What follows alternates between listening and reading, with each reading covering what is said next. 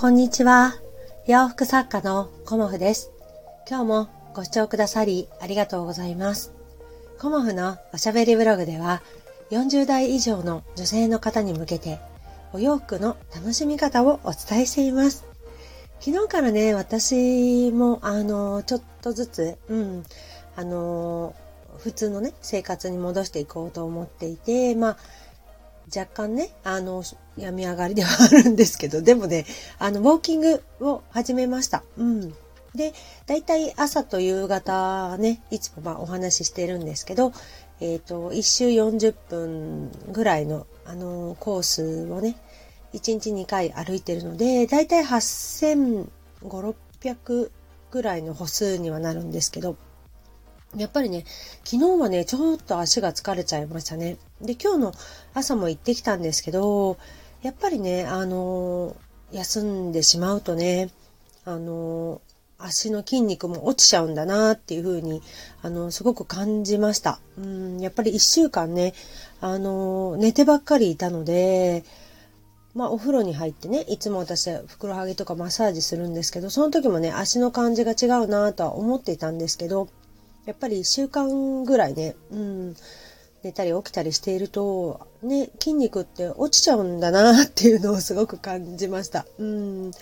なのでね、あの、また、まあ、昨日からですけど、ウォーキングね、あの、続けていこうかなと思っています。ちょうどね、ウォーキングをね、始めたのが2年前の2月なので、ちょうどね、この時期で丸2年になりました。うん。自分でもね、よく続いてるなぁと思います。もうね、あの、習慣になっているので、うん。毎日ね、歩かないっていう日は、まあ、雪の日とか、あともう土砂降りの日とか、そういう日を除いてはね、あの、基本的には、あの、歩いているのでね、また3年目にウォーキング3年目だね。3年目に入りますが、あの、続けていこうかなと思っています。うん。で、あの、今日はね、えっ、ー、と、私がね、迷った時とか、こう、やっぱり行き詰まった時、うん、はね、あの、どうしてるかっていうことをね、お話しさせていただこうかなと思います。うん、やっぱりいろんなことですよね。仕事とか、まあ子育てのことが多かったですけど、自分がね、あのまあ、行き詰まったりね、うん、迷ったりっていうことは、まあ、その都度その都度ね、出てくると思うんですよね。うん。で、やっぱり子育てに関しても、あの最初のこの時ね、うん、は、例えば、最初、習い事？うん。習い事を何にしたらいいかとか、やっぱりピアノをね、習いたいって言った時に、あの、どんな先生についたらいいかとか、そういうこととかもね、まず悩みますよね。うん。まあ、あの、スイミングスクール一つとっても悩むんですけど そういうことがあったりとか、あとはね、あの、やっぱり大きくなってくるにつれてね、勉強とかの悩みもまあ出てきますよね。うん。で、あの、塾はね、あの、この辺りどこ行ったらいいのかなとか、まあ私地元ではないので、ここがね、うん、主人のあの出身地なので、あの、この地域のことが全然わからないんですよね。うん。だから、まず、塾はどこがいいとかね、そういうこととか、やっぱり、あの、どんな高校、ね、高校受験は誰でもするから、どんな高校があるかとかね、まあ、いろんなこと、土地勘も含めて、うん、いろんなこと分かんなかったりしたんですよね。で、そういう時に、あの、私はね、ネットでまあまあ調べることもあるんですけど、先輩にね、うん、先輩、例えば子育てだったら先輩ママにね、いつもね、教えてもらってきました。うん。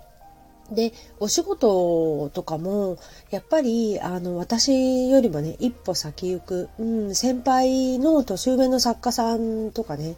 に、あの、いろんなことをね、あの、教えてもらってきました。うん。で、今はね、ネットで何でも調べられる時代だっていうことを、あの、よく耳にするんですけど、私はね、やっぱり経験に勝るものはないなっていうふうに思っています。うん。やっぱりその子育ての時もね、いろいろ、まあ入院とかもしたし、病気もすごいしたし、子供のことね、本当に、あの、いろんなこと、いろんな壁ありましたけど、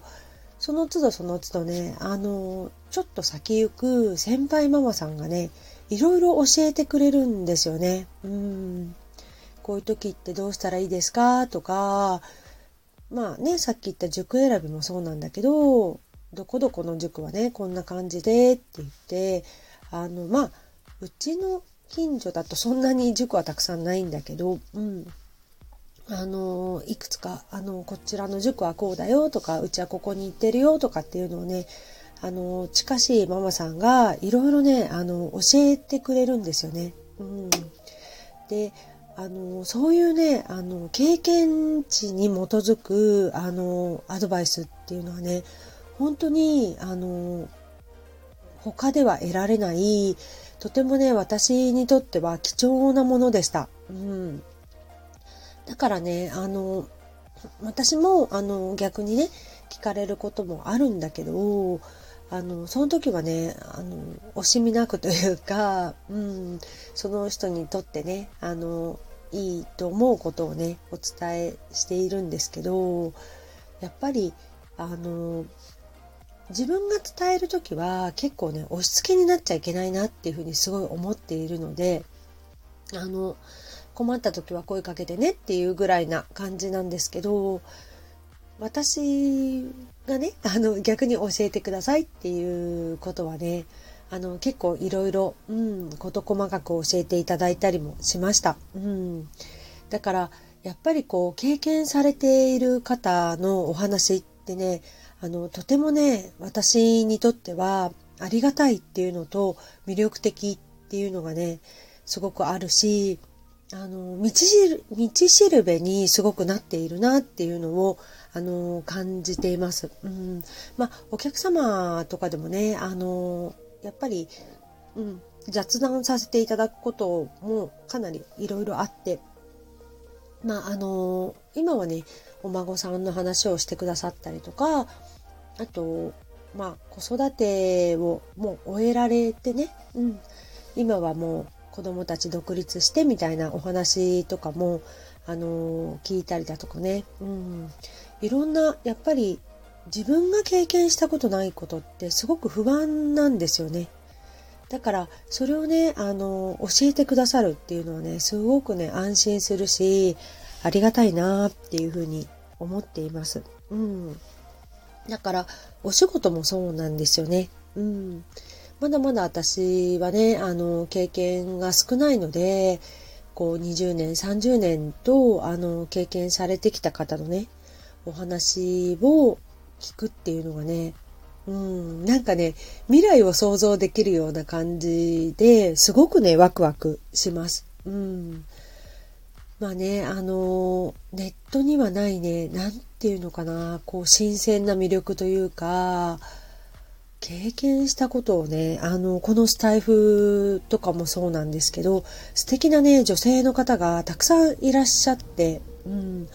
で、その方がね、あの、お話ししてくださるのってね、本当にね、あの、楽しいなっていうふうに思っているし、なんかね、ワクワクしてきちゃうんですよね、私。うん。あと、YouTube なんかも、あの、